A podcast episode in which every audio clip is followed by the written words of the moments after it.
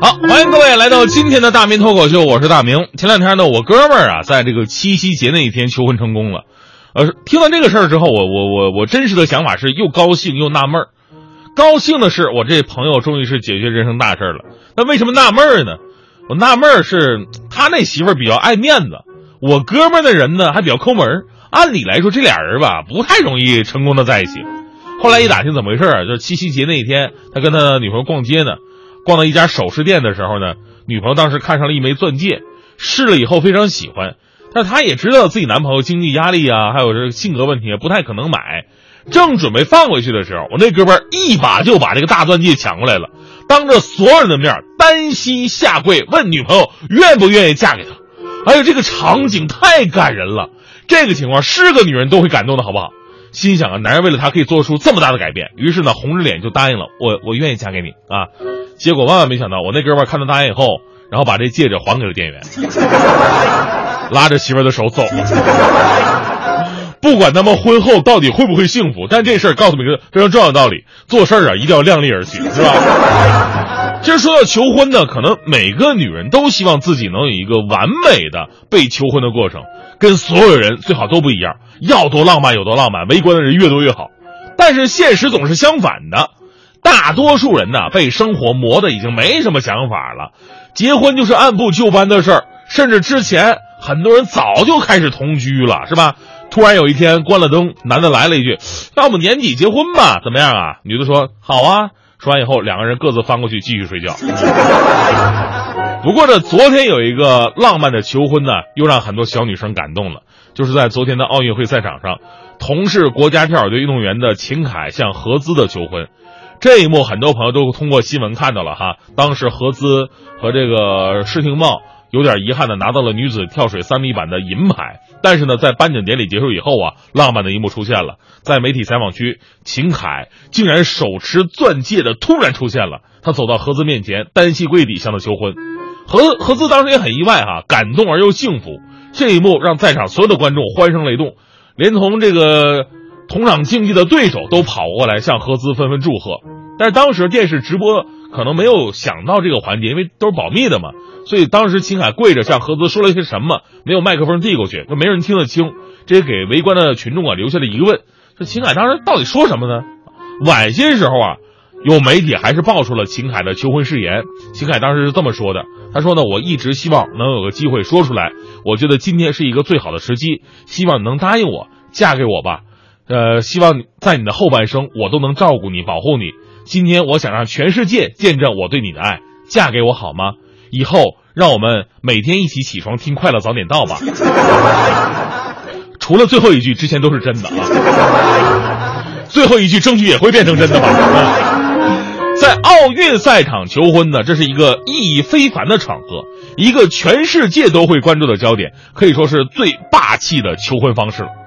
当然了，这个是咱们这些普通人类人们没法完成的。不过，选择一个有意义而浪漫的方式，咱们每个人都可以做得到。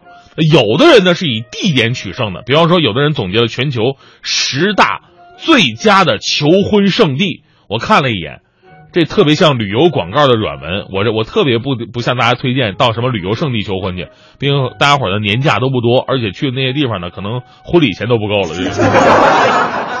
也有的呢是朋友是出其不呃出其不意的方式取胜，比方说通过临街的大屏幕广告牌写上求婚的文字示爱，把女朋友领到电影院看电影，开场是你的求婚视频，或者在她生日当天突然拿出钻戒表白，跟她给她惊喜是吧？同时还能省去一份生日礼物。我一朋友更猛，我那朋友跟女朋友坐飞机，请求机长通过飞机上的广播帮他求婚，当时的场景是这样的。这机上的广播突然响起来了，大家好，欢迎您乘坐叉航航空，我是本次航班的机长。在飞行中，由于气流变化，可能会发生突然的颠簸，为了安全起见，我们建议您全程系好安全带。顺便说一句，坐在第三十二 C 的女士，您身边的男士问你是否能能允许他娶你为妻，如果你同意的话，那个旁边的乘客，请您回避一下。这个真的是足够浪漫，但是说实话，在飞机那么狭小的空间干这种事儿吧，我我还是觉得有点尴尬。当然了，还有一些是有风险的，比方说拿出戒指的方式，有的朋友爱放在食物里边，有可能被吃了；那有的朋友跟女朋友喜欢运动，所以呢放在攀岩山峰顶端的石头缝里边。结果呢，男的上去了，女的没爬上去。放在浮潜的珊瑚礁里边，结果被鱼吃了。还有朋友把钻戒绑在气球上，准备让气球带着钻戒飞到女朋友身边，结果气球直接飞出大门，越飞越远。或者呢，呃，给你们俩都喜欢并且一定会听的节目，比方说咱们快乐早点到发短信、发个微信什么的，然后突然听到主持人读出了你的求婚誓言，或者呢，主持人并没有看到。求婚的方式无数种，其实是无论是花样百出的浪漫情调，还是说一句“我们结婚吧”，然后这个翻身就睡，最重要的还是以后的生活幸福，这才是真的幸福。你看电视里边，不管我们看的是爱情剧还是青春剧，是偶像剧还是都市剧，甭管之前多么浪漫唯美、荡气回肠，到最后男女主角一结婚，电视电影就大结局了。这说明什么道理啊？这深刻的说明，只要一结婚，后面基本没戏了。这是不对的，对不对？所以说呢，收金前已经结婚的兄弟姐妹们，不要懊悔曾经没有一个足够威猛的求婚仪式。其实生活当中的时时刻刻呀，都是你们制造浪漫的舞台。而没结婚的朋友们，也别总想着求婚要有多震撼。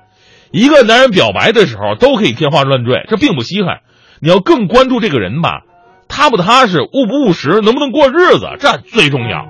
所以在这里给各位介绍一个我们台的花样美男徐强，呃，徐强强哥绝对是我们台的居家过日子最好的男人了。当时我们强哥是满怀期待，拿出刻着女朋友名字的戒指向女朋友求婚：“亲爱的，嫁给我吧。”在当时呢，却得到了令他心碎的回答。